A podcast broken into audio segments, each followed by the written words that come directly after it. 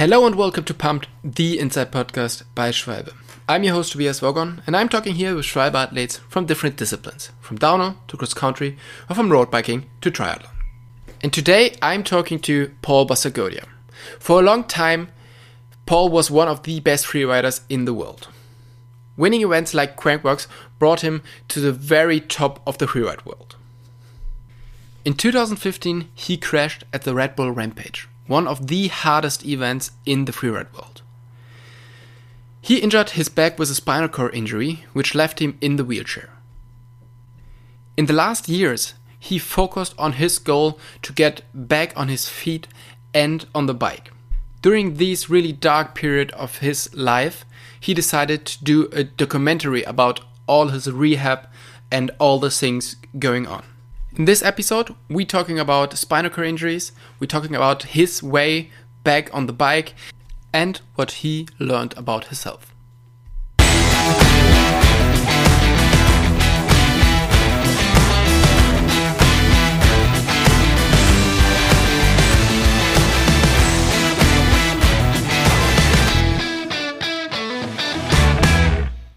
Hey, Paul. Thank you so much for taking the time to do the podcast with me. Um, where are you right now? I'm in Scottsdale, Arizona. I ended up moving out here about two months ago. Um, I wanted to escape the winters in Lake Tahoe. It was super. uh, it was a super harsh winter. I wasn't able to ride, and uh, I was like, man, I need to. I need to get out. And uh, I've always wanted to escape the winters in Tahoe, and uh, finally had the chance to do it this uh, winter. So right now I'm, I'm located in Scottsdale, Arizona. Nice. So that means you're living pretty much in the desert, and you can ride all all year around. Yeah, it's uh, it doesn't snow here. The, the weather is perfect, especially during the winter. Unfortunately, um, summer is right around the corner. It gets a little too hot here. Mm-hmm. It gets up to like 120, 125 degrees. So uh, um, I can see myself escaping uh, this summer and maybe going uh, to Southern California or maybe back back to Tahoe. Who knows? Yeah. Okay. Yeah. That sounds that sounds good. It's always super nice to be able to ride in the winter. I'm I'm missing it this year a lot because I stayed in, in Germany the whole winter, and it's it was so so cold. So I'm you're really lucky. yeah, very lucky, very blessed, and uh, I'm uh, I'm putting I'm putting some miles on the bike. That's for sure. That's great. So um, today it's it's Wednesday. How did you start your week? Um, how do I start my week? Well, actually, I was in LA this uh, on Monday.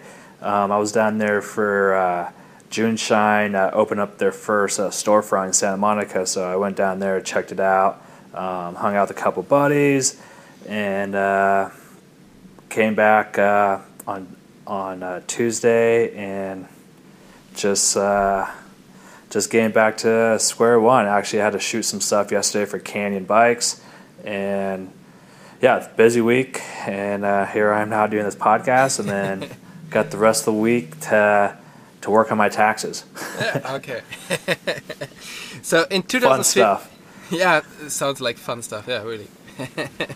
in 2015 at Rampage, you had a really bad crash where you you you left your line just a hair and you crashed on your back and you suffered a back injury which put you in a wheelchair.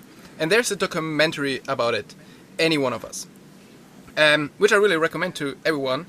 And it's in it's available in german in the zdf mediathek. So for everyone who listen this podcast is from and is from germany it's available. And it, it's amazing. I really like this documentary and the impressive thing about this documentary is that there is so much footage about the whole rehab. When did you decide to cover the full rehab on on video? Right when I got out, right when I got out of ICU, um, I knew that I was going to be in the hospital for three months, and uh, I was like, I gotta, I gotta kill some time. Like three months is going to be such a long time being stuck in this hospital and literally a week before I got hurt, I bought a brand new camera. And here I am in my hospital bed looking at the popcorn ceiling, like just lost, confused, just trying to figure out what, I, what I was going to do to kill time. And I looked over at the table and I saw my brand new camera. and I was like, oh, this is no better time to learn how to operate this thing. So uh, next thing you know, I, I hit the record button and I started to record my day to day life and. Uh, you know everything that went into a spinal cord injury. I was so blind, so confused, so lost of what actually went into this injury. When when you hear that somebody sustained a spinal cord injury, the only thing you really think of is like, oh, that you can't you can't move and you can't feel. But there's so many more other complications that go into this injury, and right then I knew it was important to document my day to day situation. Yeah, yeah. I mean, it's really great that you sharing all your emotion and all the things you you went through. What motivates you to to do this documentary or, or make this documentary? Well, at first it was just for me to like see my pro- my progress in this recovery, because you know when you live with a suspe- uh, when you live with a spinal cord injury, it's super hard to kind of figure out how you're progressing and what what's really going on. So for me, I wanted to document my day to day situation to see my progression, but about a month into it, I knew this is way bigger than just documenting my situation. I, I come to find out there was no there was no education, no uh, really guidance that went into spinal cord injury. So right then, I was like, I need to tell this story because unfortunately, I'm not going to be the last person that's going to sustain a spinal cord injury, mm-hmm. and I know this can be a guidance for someone, and I know that it can help someone that's going to go through a really, really bad time in their life. And right then, I was like, I need to, I need to make this film for others because it's a scary situation. It was the scariest thing I've ever gone through. It was my biggest nightmare, and I just knew right then that I had to tell the story because it was going to help so many people and give so many people hope to yeah. to charge and to to recover and try to and try to put those hours in and try to have that right mindset to to beat this injury. Yeah, what I really like about this documentary is that um, it's not just about you; it's about so many other people who got injured while doing sport or yeah. So it, it really can happen to to any one of us. And um, i really like that aspect that it's not just you. So if i'm not wrong I, excuse me yeah no i i i love that we brought the other cast members involved with the film um, when you, when you think of my situation you're like oh well it was kind of bound to, for Paul to sustain a spinal cord injury. Spinal cord injury. This kid, you know, was doing backflips on mountain bikes. He was riding the Red Bull Rampage. The, the kid was crazy. Like, of yeah. course, this was bound to happen to Paul. But unfortunately, the number one cause of spinal cord injuries is actually car accidents, and the number two is uh, swimming accident, pool diving. Mm-hmm. So uh, we thought it was really important to kind of tell that aspect and that story as far as like, hey, listen, this injury can happen to any one of us. In fact, it is us, and it happens to your average Joe. There's so many people that are, you know, getting car accidents that sustain spinal cord injuries, people that slip on black ice, or people fall down a set of stairs and they break their neck. So we wanted to, you know, kind of tell that story that, hey, look, life is very precious and uh, it's not guaranteed, and it, this injury can happen to any one of us, regardless what you're doing in life. Yeah, and because of that, it's not just a, a mountain bike injury. It's yeah, it, it, it's bigger. And if I'm not wrong, you you won the sports Emmy for that um, for that movie. Did that open doors for the film to show it to a, a bigger audience? Yeah, I mean, what a crazy roller coaster that was. Like to think of you know, when I started documenting my day to day situation by myself at the hospital to having Red Bull coming on board, funding the whole project, becoming the most successful film that Red Bull's ever done, uh, linking up the first HBO deal that they ever had to mm-hmm. HBO picking it up, putting it on their platform, to getting nominated for two sports Emmys, and then ended up winning one. Like pretty pretty surreal, and uh, yeah, it, it just opened up it opened up a lot of different doors, but also kind of brought so much like uh, different like um, demographic into like mountain biking too, or like into this injury. Like, you know, still today, it's so weird. Like, you know, I used to get um, messaged all the time about um, how to get sponsored or how to do this bike trick. But now it's like, hey, how do I beat this injury? Or hey, I've seen your documentary, any one of us. You inspired me. Like, thank you so much for doing that. Like, it's it's so crazy. Like how like my life is kind of like wrapped around as far as like you know, I was a big influence in the bike world, but now like yeah. I think uh, I think I have a more of a bigger influence in like the spinal cord injury or anybody that's trying to overcome some type of adversity in life. Yeah. The impressive thing is how you fought back to to get your way back on your feet and you chasing your goals. What did you what made you not give up? Right right in the early days I knew that I had two situations to go about this it was either eh, to get addicted to pain pills, give up, and be depressed and live that lifestyle, or hey, maybe maybe I can beat this injury. Maybe I have that motivation, drive, and maybe I'm gonna put the same energy and same work ethic that I did in mountain biking into this injury, and that's what I did. I I I literally took this injury and made it my job. Mm-hmm. I, woke, I, I woke up every day. I worked out, ate good tried everything to beat this injury, and it really consumed my life for for four years. And still today, it still consumes my life. Like I wake up, I still work out an hour and a half, I ride, I eat healthy, and uh, I'm still trying to progress. You know, like I still have a lot of paralysis on my right side. I still have no movement below the knees, and uh, every day I still want to get better. And it's just, I think it's one of those situations that, you know until the day I'm able to like walk long distance without a cane or something, I'm not going to be satisfied. And, and it's something that keeps me busy and keeps me motivated to keep trying and keep working. And, and I'm not going to give up until I'm happy where I'm at with, with, with this injury. And, yeah. and whether that's me walking long distance without a cane, like, I, I mean, I, I'm not I think the days of me ever running again are probably over, or like me doing like a jumping jack. But like,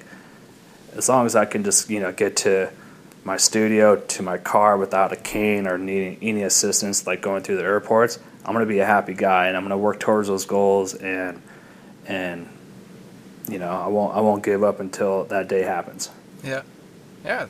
Um, when you first time talked to your doctors, what was a percentage that you could walk again or even ride your bike again? What did they tell you or told you? Well, I think biking was totally out of the picture. Um, mm-hmm. I don't think anybody thought I would ever be back on the bike.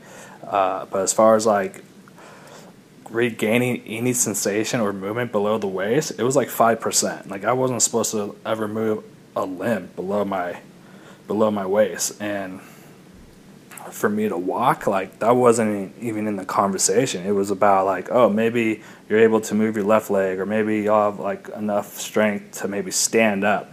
But it was never like a conversation as far as like, oh, you're going to be walking with a cane, or you're going to be able to ride a, a bike again. Like that was that wasn't even an option. Mm-hmm. It's yeah, it's incredible when you telling that going back on the bike was not really an option and then there's a scene in the documentary where you're sitting in the back of your truck with Cam Zink and talking about it would be great to to ride again, and you tell him that day will come, and you tell it without a question. Did you know that you were back on the bike any day? At that point, when I was having that conversation with Cam, I was uh, I was pedaling a stationary stationary bike at the gym. So I was like, I just remember pedaling a stationary bike, looking outside, watching other people ride their road bikes or mountain bikes on the streets, and I was like, I'm gonna I'm gonna be able to do that. You know, here I'm pedaling the stationary bike. I don't have the strength to really balance the bike quite yet, but eventually that that day will come. And I, all I needed to feel, all all I needed to really like know was that I was able to actually have enough strength to pedal the stationary bike. And mm-hmm. once I was able to do that for a few months, I felt comfortable actually jumping on a on a mountain bike and going out for a for a ride. Yeah. As you already told us, you had pretty much two careers in your life. The career before your accident, where you're on top of the freeride world, winning Crankworx, winning all that stuff, and doing all all these crazy tricks, and motivating people to go to their limits. And now you have the second career after the crash, crash where you motivate people to go beyond their limit. Um, would the second part even be possible without the first part?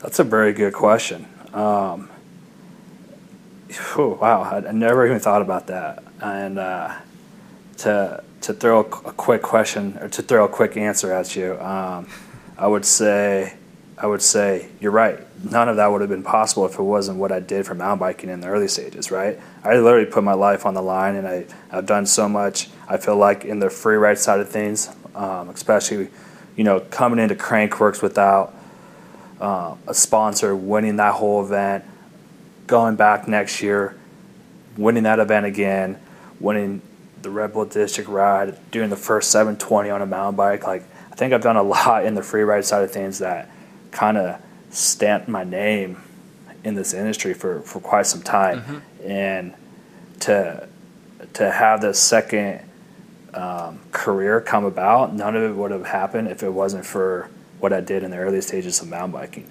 But I think most importantly, if I didn't do this documentary, I think that's the main question. If I didn't do this documentary, would I have the the second career as well? Right. This this documentary was so massive and it did so well. Like it it brought so much attention to the biking world, especially mm-hmm. the e-bike side of things. Like yeah. this this film this film touched so many people's lives and and there's so many people that are like that are watching mountain biking now because of like because of the documentary. Any one of us like mountain biking has never been on HBO, and he, here's a sports Emmy yeah. award winning film on the platform, and definitely drew a lot of people uh, to the sport. Yeah. So before your injury, you were on really the the top level, and I mean on this level, you're not just this crazy guy. You're super hard on training. You're super focused on on doing all these tricks. And um, did that help you um, to go through that injury? That you know how to, yeah, make the impossible possible. I think it did. I think having that same work ethic that I had in biking and bringing it over to this injury definitely helped. Mm -hmm. um, I, I I was so bummed, so like upset that I didn't do well at Rampage. You know, I'm so upset that whole situation happened. It was it was literally like the year that I was supposed to like get a top three podium finish, and I think mm-hmm. I could have won that event that year. Yep. I felt so confident. I felt so like really good on the bike, and for that to happen to me, it was such like I don't even know how to I don't I don't even know how to explain it. It was such like a depression or depressing feeling like like here you are going into an event. You have best line that you ever had at rampage. You're doing everything perfectly fine. You make one little mistake. You end up breaking your back and becoming paralyzed. Like that like i'm still tortured by that day. Like i mm-hmm. still like it's still hard for me to overcome what happened. But I took all that energy, I took all that negative like energy and brought it into my recovery saying, "Okay, this is my new rampage. This is mm-hmm. this is the same work ethic that I had for mountain biking that I'm going to put into this recovery." And that's exactly what I did. Yeah. And it's it's great to be able to focus on the goal that much. It's it's incredible. The last the last picture of the of the uh, movie is where you ride your bike the first time, and it was just on the street, just downhill, and when we follow you now on Instagram, you can see that you're really good on a bike again, and you're jumping and you're doing tricks. What is your current bike life like? Yeah, I don't know if I'm doing any tricks, but I'm definitely catching some air.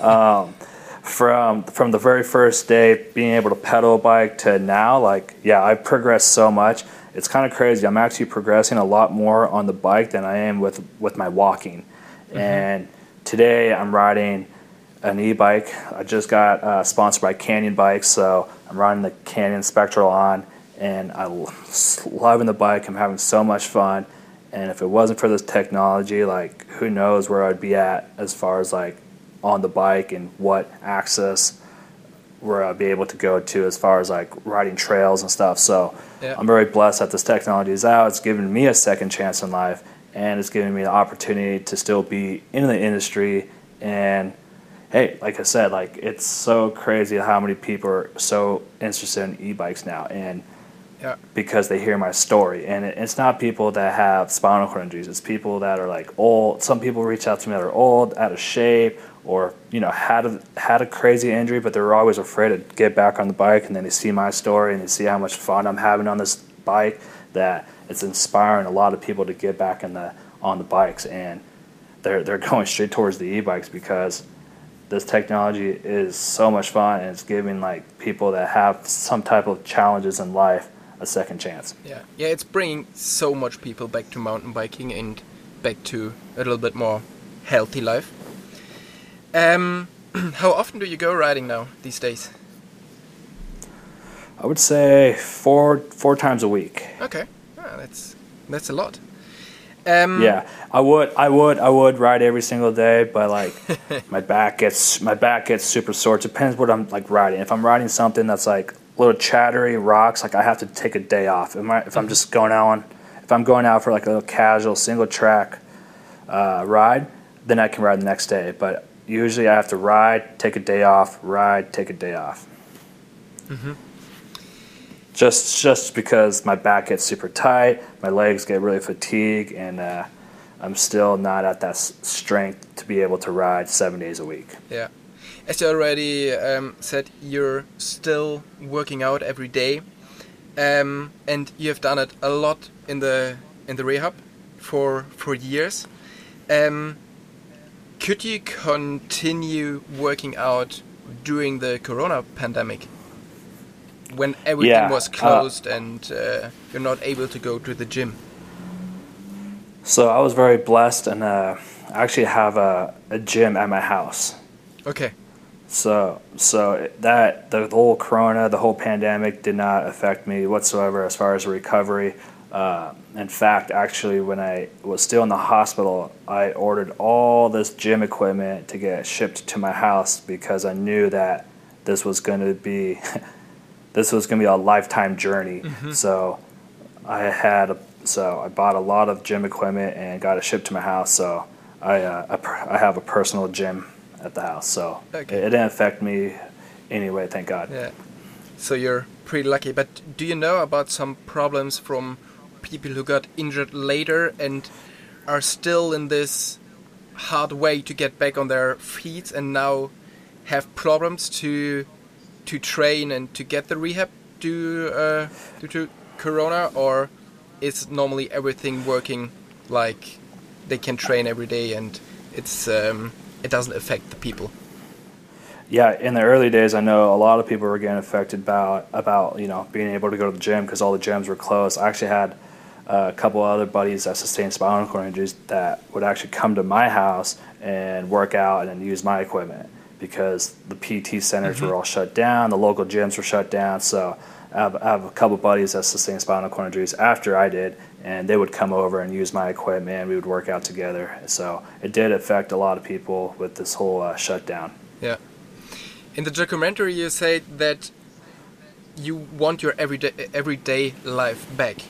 How much everyday life you have now?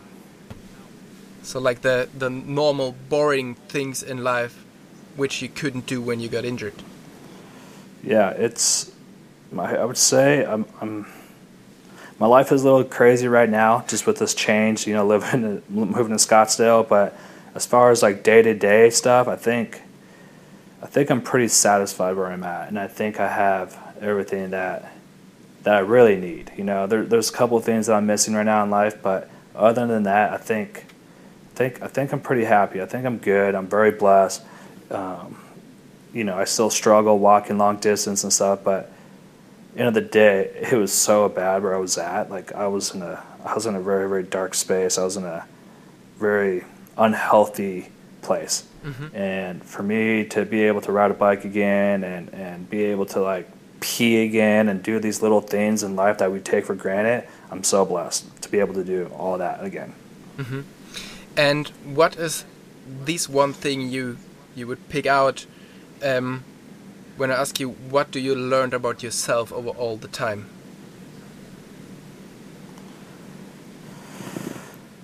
What I've learned about myself? Mm -hmm.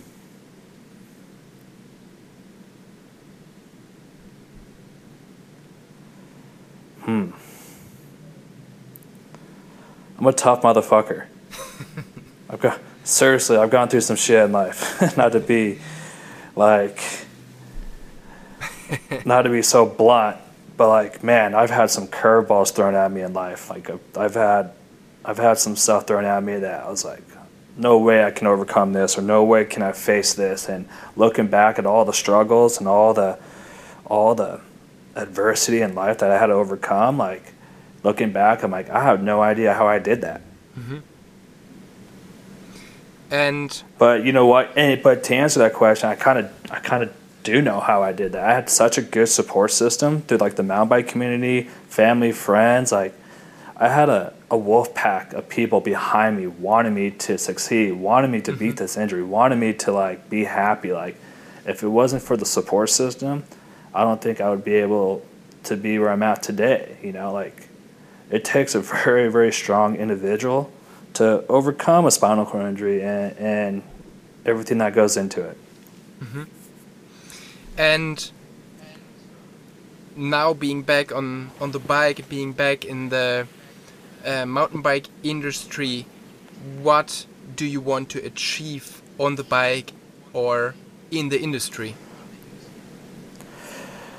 Oh, for me, you know, my job title is I'm an e-bike ambassador. I just want to get people back on the bikes, regardless of situation. Get stoked on riding, experience the joy of being on two wheels, and that's my that's my main goal. That's my main passion. I, I know that you know the day of me trying to be the best bike athlete, those days are so long gone. And mm-hmm. for me now, it's just like to go out on the trails, have these conversations, go out and ride, and enjoy life, and be able to do the stuff that was taken away from me at one point. Like every day I go ride, like there's not a day that I don't ride without a smile, and I just know that it's a blessing, and I don't take it for granted. That's for sure.